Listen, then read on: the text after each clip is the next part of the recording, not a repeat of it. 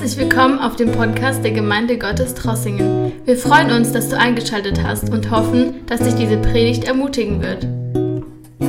Schönen guten Morgen. Ich freue mich auch, hier zu sein.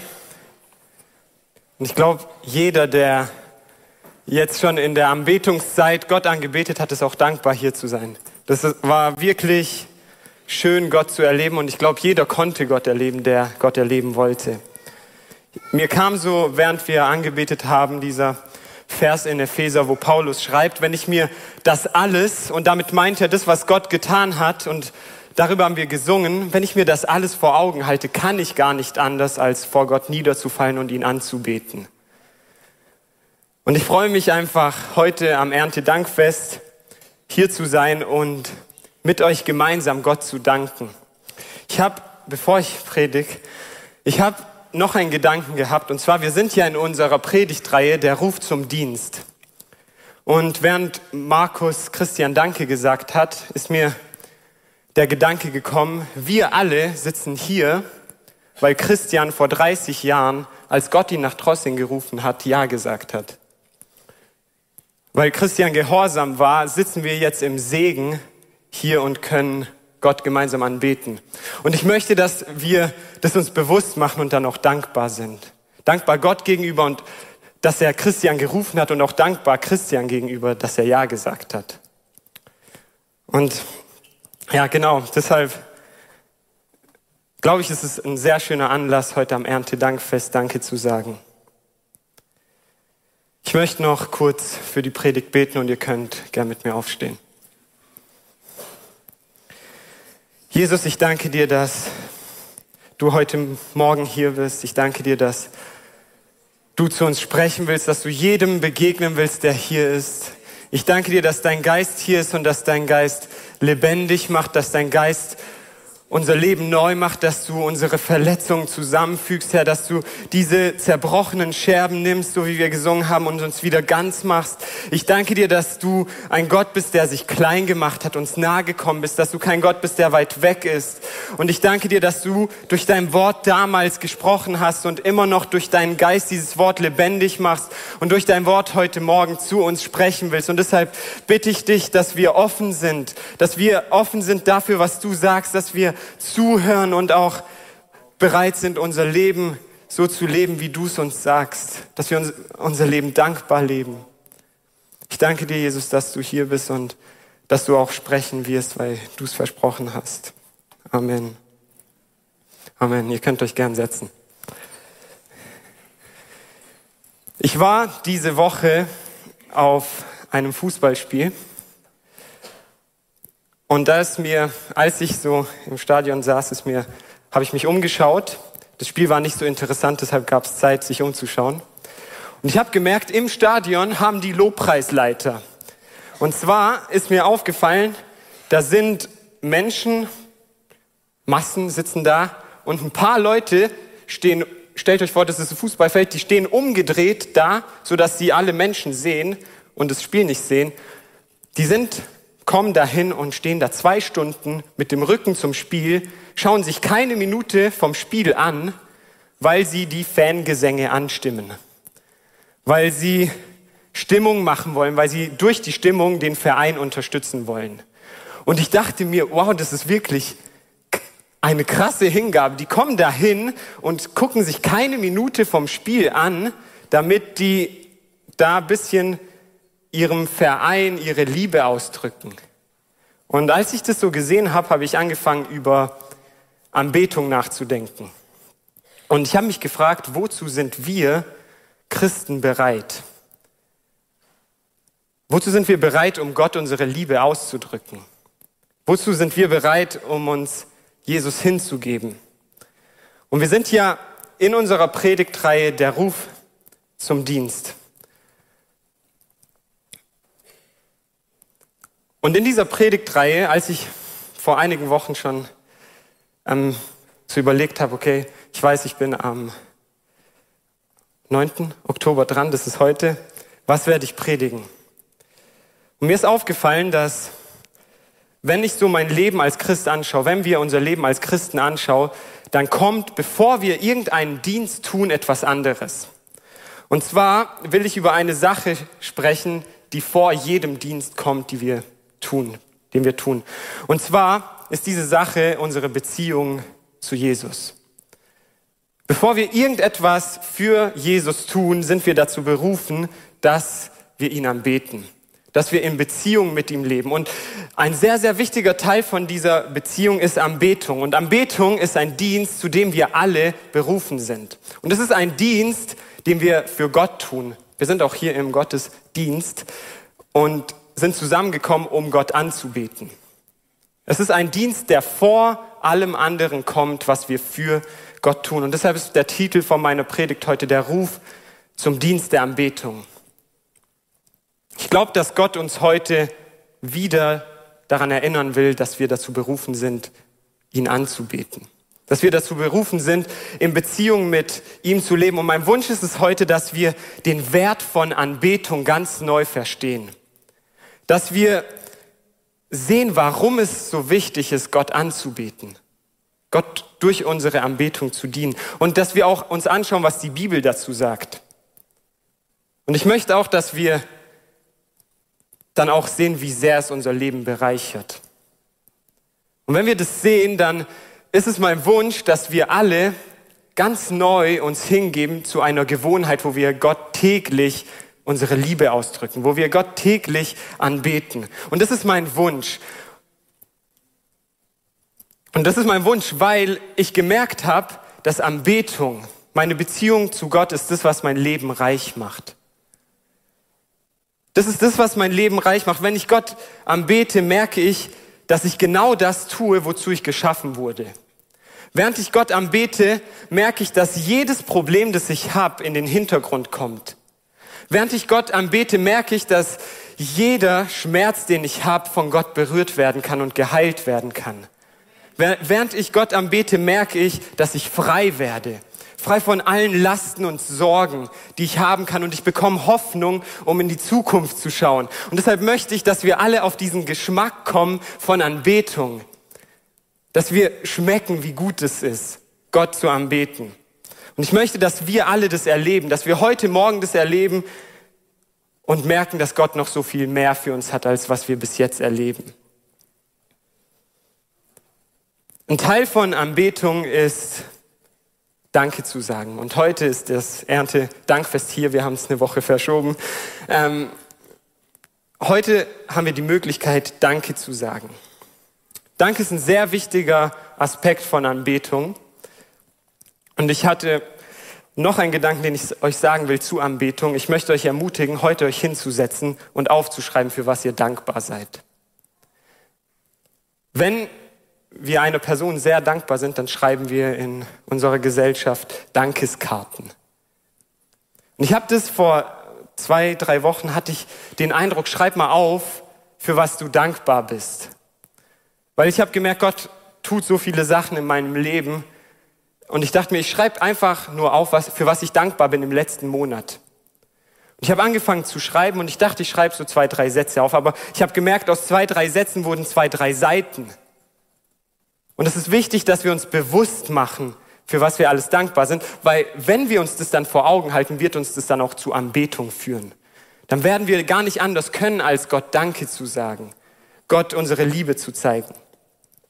Bevor ich euch eine Bibelstelle vorlese und bevor wir uns sie anschauen, möchte ich noch kurz darüber sprechen, was Anbetung ist.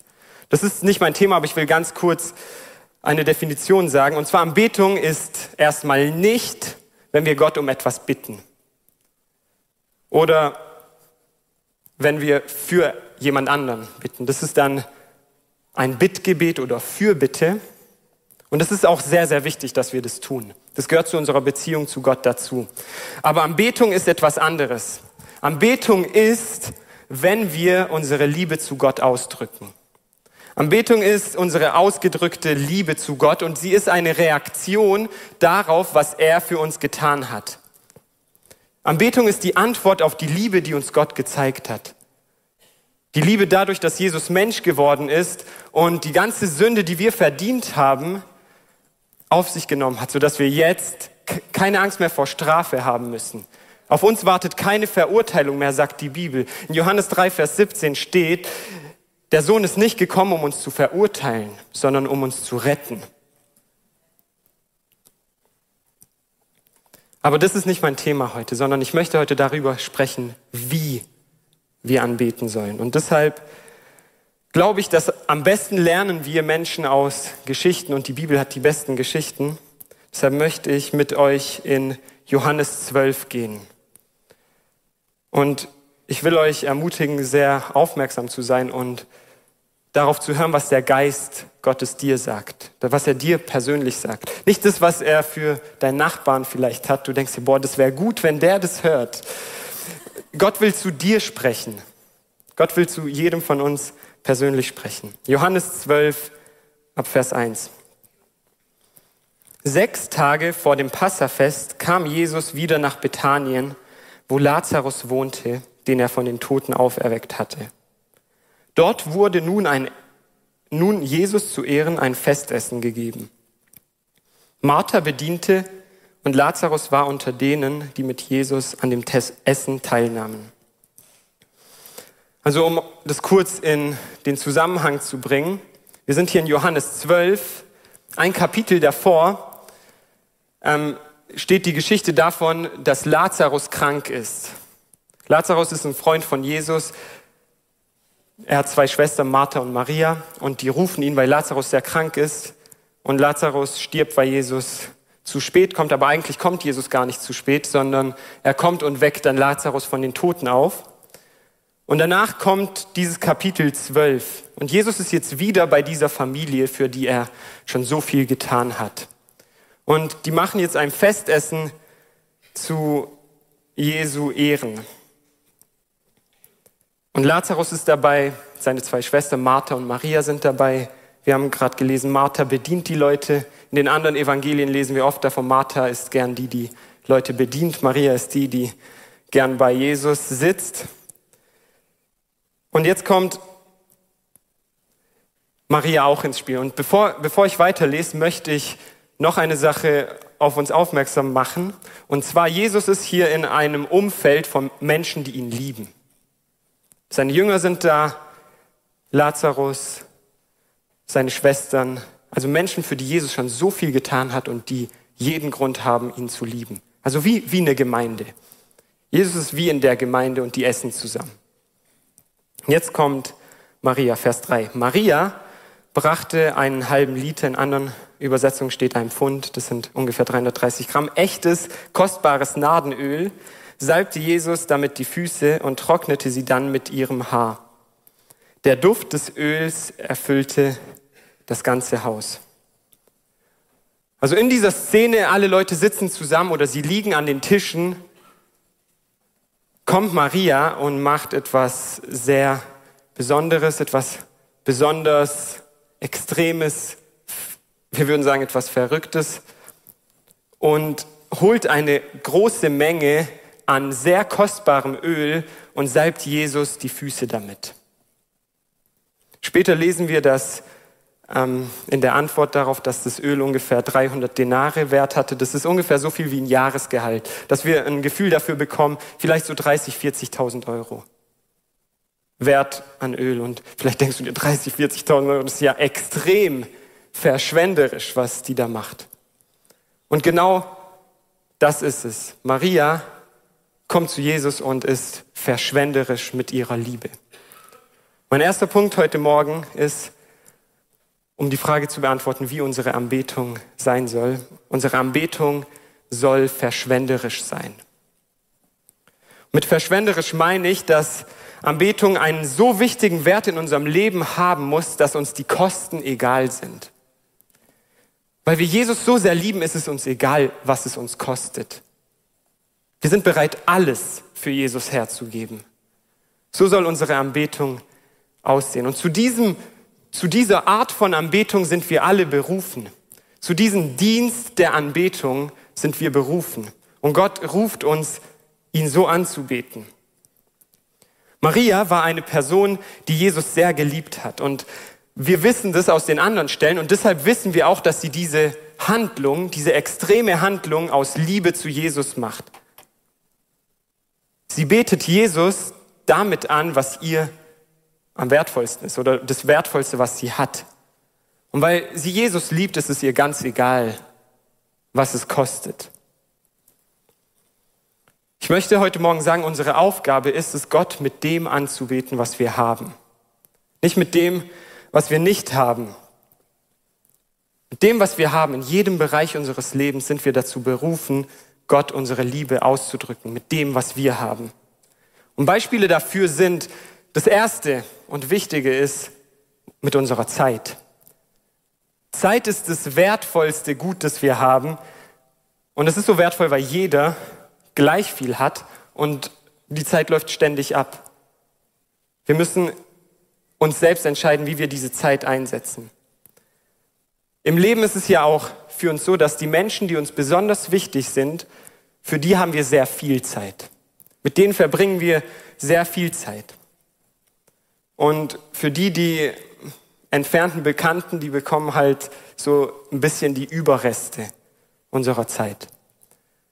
Aber wenn wir Jesus wirklich lieben, dann werden wir ihm nicht unsere Überreste geben. Das, was halt da noch fünf Minuten übrig bleibt. Wenn wir Jesus wirklich lieben, dann geben wir ihm die beste Zeit. Und eine gute Möglichkeit Sonntagmorgens ist es, die beste Zeit am Morgen zu nehmen, hierher zu kommen und Gott anzubeten. Aber das soll nicht das Einzige sein, womit wir Gott anbeten, sondern Gott ruft uns jeden Tag das Beste ihm zu geben jeden Tag etwas Wertvolles zu geben.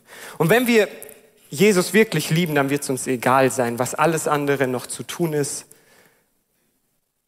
Wir werden ihm etwas geben, was wertvoll ist.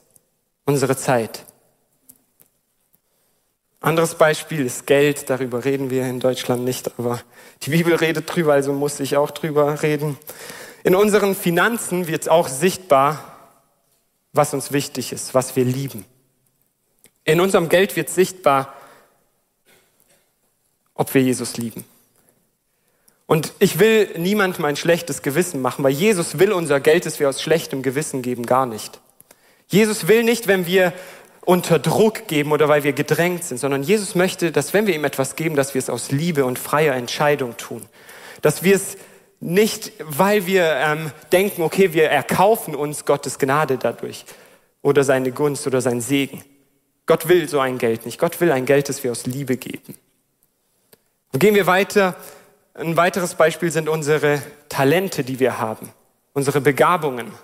Und als erstes denken wir dann, ja, die Musiker sollen ihre Talente Gott geben, aber, und das ist auch wichtig, aber das beschränkt sich nicht darauf. Wir alle haben verschiedene Gaben und vielleicht hast du eine handwerkliche Begabung und dadurch, dass du sie einsetzt, dass du sie gut einsetzt, die Bibel zieht oft diesen Vergleich, diesen Zusammenhang, dann sollen wir das so gut wie möglich zur Ehre des Herrn tun. Alles, was wir tun, ist dann Anbetung. Also Gott ruft uns mit dem ihm zu dienen, was wir haben.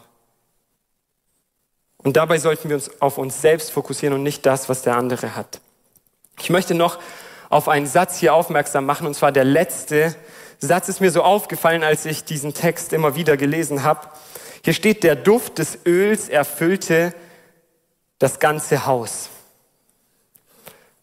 Das Öl war sehr teuer und es war auch sehr viel Öl, also hat es jeder gerochen und es hat wahrscheinlich sehr intensiv und gut gerochen. Also die Auswirkungen von Marias Liebe zu Jesus und der Anbetung war für jeden sichtbar. Und während ich diesen Satz gelesen habe, habe ich mich gefragt, was für ein Geruch hat unser Leben? Was für ein Duft hat unser Leben? Oder was für ein Geschmack hinterlässt unsere Anbetung? Ist es etwas, was vor Gott gut riecht? Oder ist es eine Art von Anbetung, die stinkt? Weil wir nur etwas so tun, als wäre etwas, aber unser Herz ist ganz woanders. Und Gott sagt, ich möchte so eine Anbetung nicht, wo euer Herz weit weg ist, aber euer, euer Mund mich anbetet. Ich möchte euer Herz.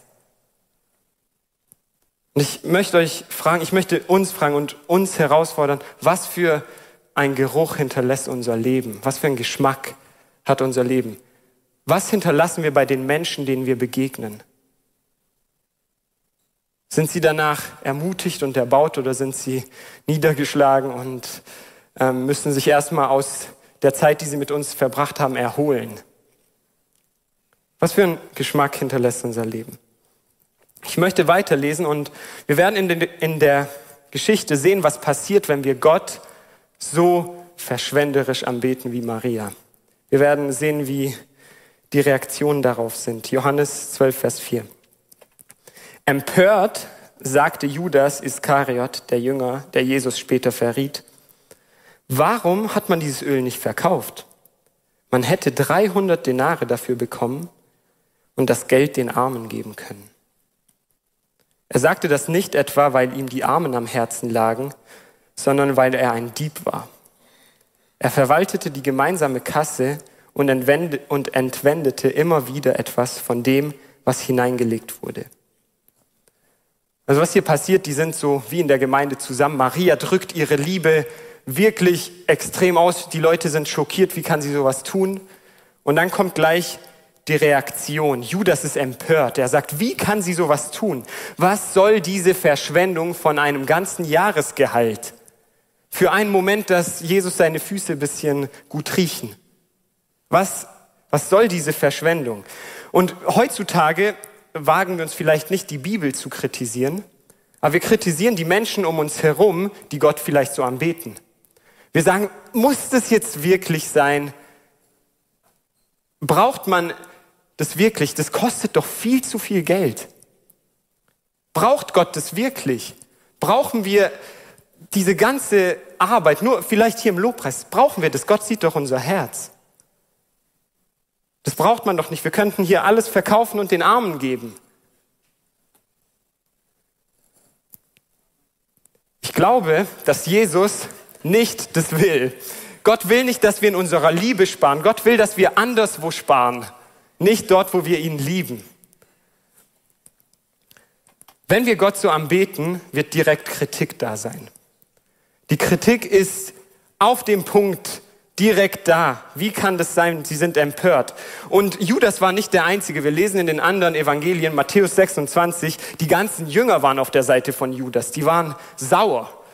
Wie kann sie sowas machen? Und wir wären wahrscheinlich genauso sauer, wenn jemand hierher kommt und 40.000 Euro verbrennt. Es ist ja irgendwo verständlich, wenn wir uns das so mal vorstellen, was es bedeutet hat damals. Aber das Problem bei Judas seiner Antwort ist, und das lesen wir hier, er sagt es nicht, weil ihm die Armen wichtig sind. Er sagt es nicht, weil er jetzt auf einmal diesen Geschäftssinn entwickelt hat, um soziale Ungerechtigkeit zu bekämpfen, sondern er sagt es, weil er ein Dieb ist. Und das Problem bei dieser Art von Kritik ist, sie kommt unter einem heiligen Deckmantel. Und das größte Problem von Judas ist, er weiß genau wie Maria besser Jesus anbeten sollte. Er weiß genau, was die andere gut machen sollte, damit Jesus angebetet wird. Und das ist die Gefahr, die, in der wir stehen, wenn wir Gott anbeten. Wir wissen oft ganz, ganz genau, wie der andere besser sein, seine Zeit, sein Geld, seine Talente einsetzen könnte für Jesus.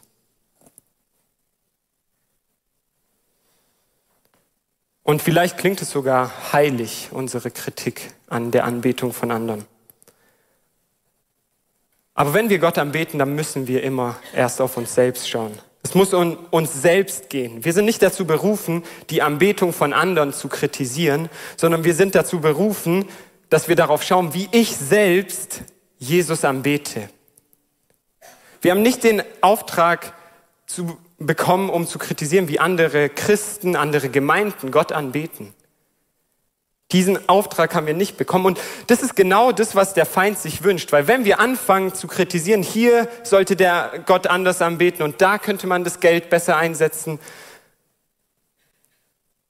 dann kommt Uneinheit in die Gemeinde, wenn sowas da ist. Und das wünscht sich der Feind, dass wir uneins sind. Und ich glaube, wenn jeder mit seinem ganzen Herz, mit voller Liebe zu Jesus alles einsetzt, dann wird es an keiner an keinem Ende mangeln. dann wird genug Geld da sein für alles. Für die Armen, für die Liebe zu Jesus, fürs Gebäude, für alles. Unser Auftrag ist es nicht, auf andere zu schauen, sondern auf uns selbst zu schauen.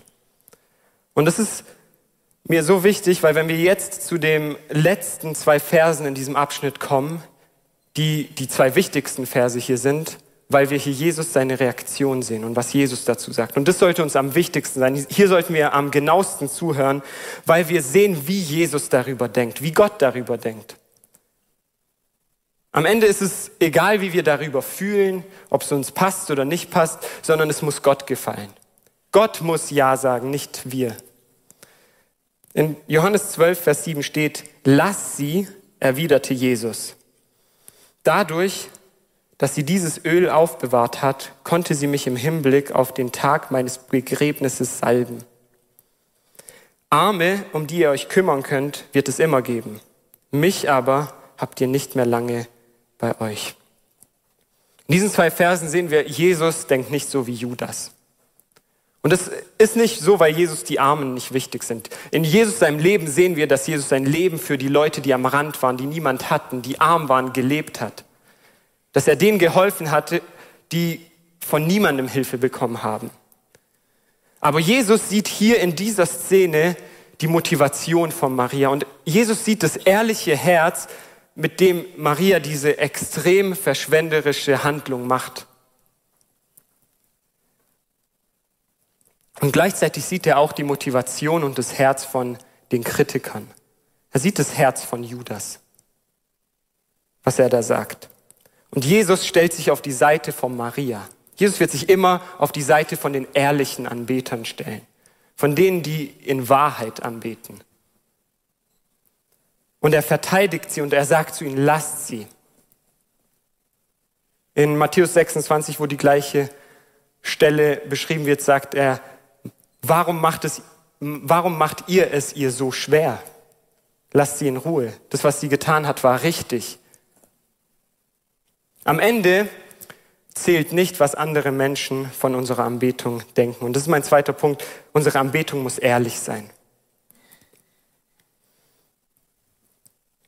Am Ende ist unsere Anbetung aus Liebe zu Jesus. Jesus ist das Ziel unserer Anbetung. Wir beten nicht die Menschen um uns herum an, die dann bewerten, wie wir Gott angebetet haben. Deshalb muss es uns eigentlich egal sein, was andere Menschen zu unserer Anbetung sagen. Es zählt nur, was Jesus denkt. Es zählt, was Jesus darüber denkt, wie ich ihm meine Liebe ausdrücke. Und er wird immer durch alles, was wir Menschen sehen, durchschauen. Er sieht uns direkt ins Herz. Und er sieht die Motivation, aus der wir es machen. Er sieht, ob wir ehrlich sind.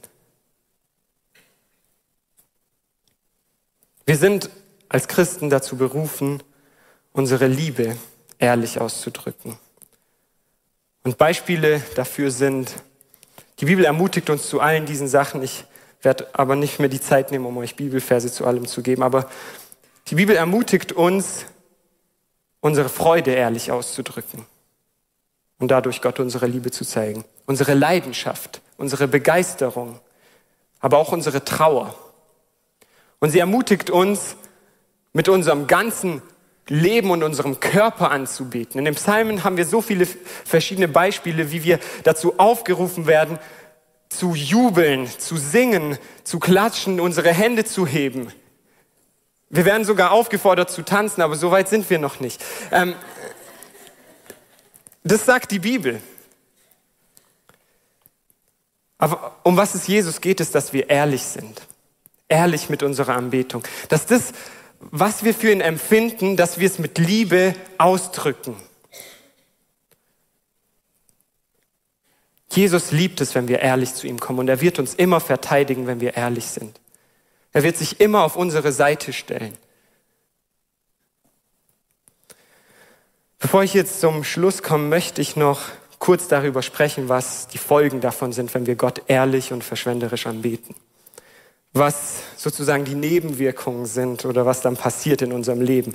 Und irgendwie, als ich drüber nachgedacht habe in meinem Leben und auch wie es in der Bibel steht, ist es ein Widerspruch. Es ist paradox, weil es kommt uns so vor, bei Anbetung geben wir. Wir geben Gott unsere Liebe. Aber irgendwie ist es trotzdem so, dass je mehr wir geben, desto mehr bekommen wir zurück. Und jeder, der heute Morgen hat, äh, hier war und Gott angebetet hat, hat es schon erlebt. Ich habe gestern Abend mit Joas geredet, äh, der bei mir übernachtet hat. Ich habe ihn gefragt, Joas, hast du schon jemals bereut, Gott angebetet zu haben? Danach so, das war jetzt gar nichts für mich. Äh, ich bin enttäuscht von der Anbetung. Und wir waren beide so, nein, das ist noch nie passiert. Gott enttäuscht uns nicht. Und wenn wir Gott etwas geben, er gibt es immer im Vielfachen zurück. Er gibt uns etwas zurück, was nicht von dieser Welt ist. Wenn wir Gott so anbeten und es zu einer täglichen Gewohnheit und Priorität machen, dann werden wir erleben, wie er uns Frieden gibt. Die Bibel spricht von einem Frieden, der nicht von dieser Welt ist. Wir werden erleben, wie er uns Angst wegnimmt, weil in seiner Liebe, in dieser Verbindung mit Gott ist keine Angst. Da muss die Angst gehen dann werden wir sehen, wie er uns von Gedanken befreit, die uns unterdrücken. Wie er uns Hoffnung gibt, dass wir wieder in die Zukunft schauen können. Dass egal was passiert, Krieg hin oder her, Gaspreise, Heizkosten, wir werden Hoffnung haben. Wir werden in die Zukunft schauen können, weil Gott auf unserer Seite ist. Und um in, egal was passiert, können wir uns freuen, wenn wir Gott täglich am Beten, weil wir, während wir ihn am Beten, schauen wir auf ihn und dann sehen wir, dass es alles eigentlich nur Kleinigkeiten sind. In dieser Zeit wird Gott in uns auch Liebe zu ihm und anderen Menschen stärker machen. Gott wird uns immer heiliger machen. Er macht uns heilig, dass wir so leben, wie er es für uns bestimmt hat. Dass wir in diesem Segen leben können, wenn wir, der, der kommt, wenn wir nach seinen Prinzipien leben. Diese ganzen Dinge werden geschehen, wenn Anbetung eine Priorität ist. Wenn unsere Zeit mit Gott, unsere Beziehung mit Jesus eine Priorität ist. Und eine von diesen guten Möglichkeiten ist hier in der Gemeinde das schon zu tun. Die Bibel ermutigt uns, mit unseren Geschwistern zusammenzukommen also wirklich zusammenzukommen und Gott zu anbeten. Und in Hebräer gibt es auch diesen einen Vers, wo steht, vernachlässigt es nicht, mit euren Geschwistern zusammenzukommen. Gott ruft uns dazu, das zu tun. Das ist ein sehr wichtiger Aspekt von Anbetung.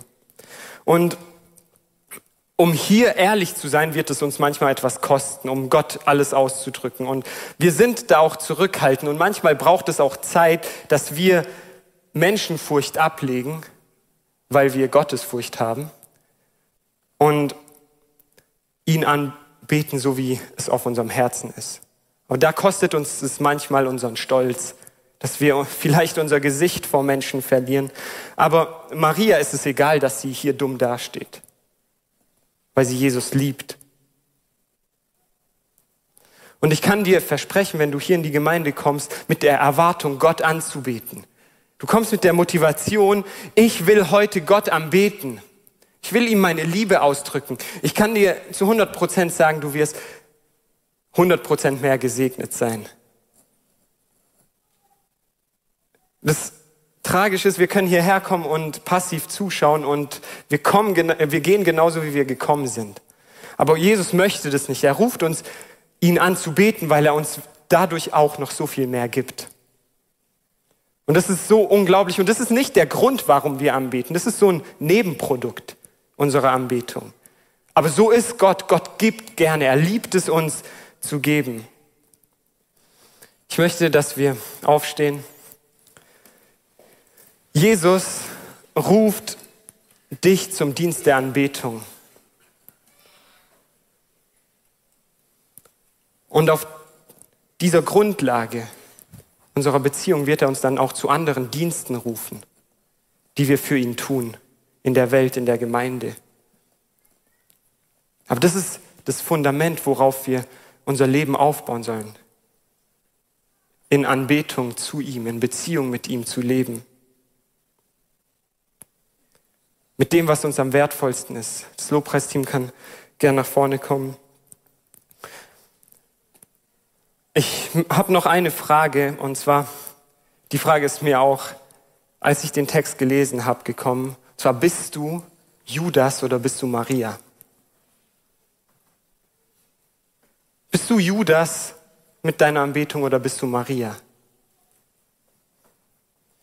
Und Jesus ruft uns Maria zu sein, weil wir dadurch ihn schmecken können, wie, wie gut es ist in seiner Gegenwart.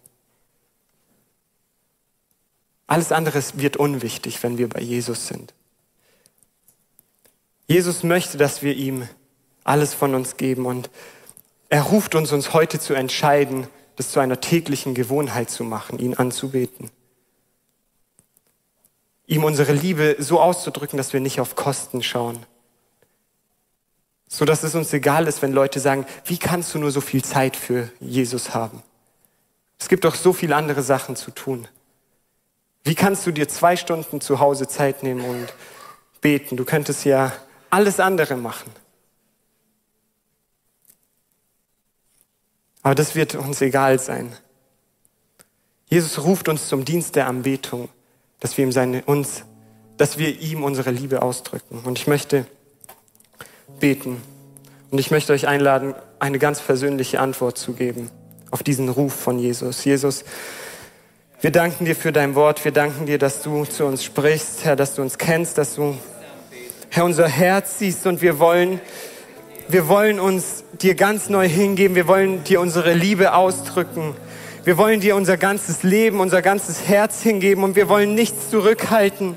Wir wollen nicht mehr auf die Kosten schauen, sondern wir wollen auf dich schauen. Und ich danke dir, dass du uns einlädst, das zu tun, dass du uns einlädst, Gemeinschaft mit dir zu haben, in Beziehung mit dir zu leben. Ich danke dir, dass du nicht weit weg von uns bleibst, sondern dass du uns nahe kommst und dass du uns berührst, dass du uns begegnest, dass du uns segnen willst dadurch, dass wir dich anbeten.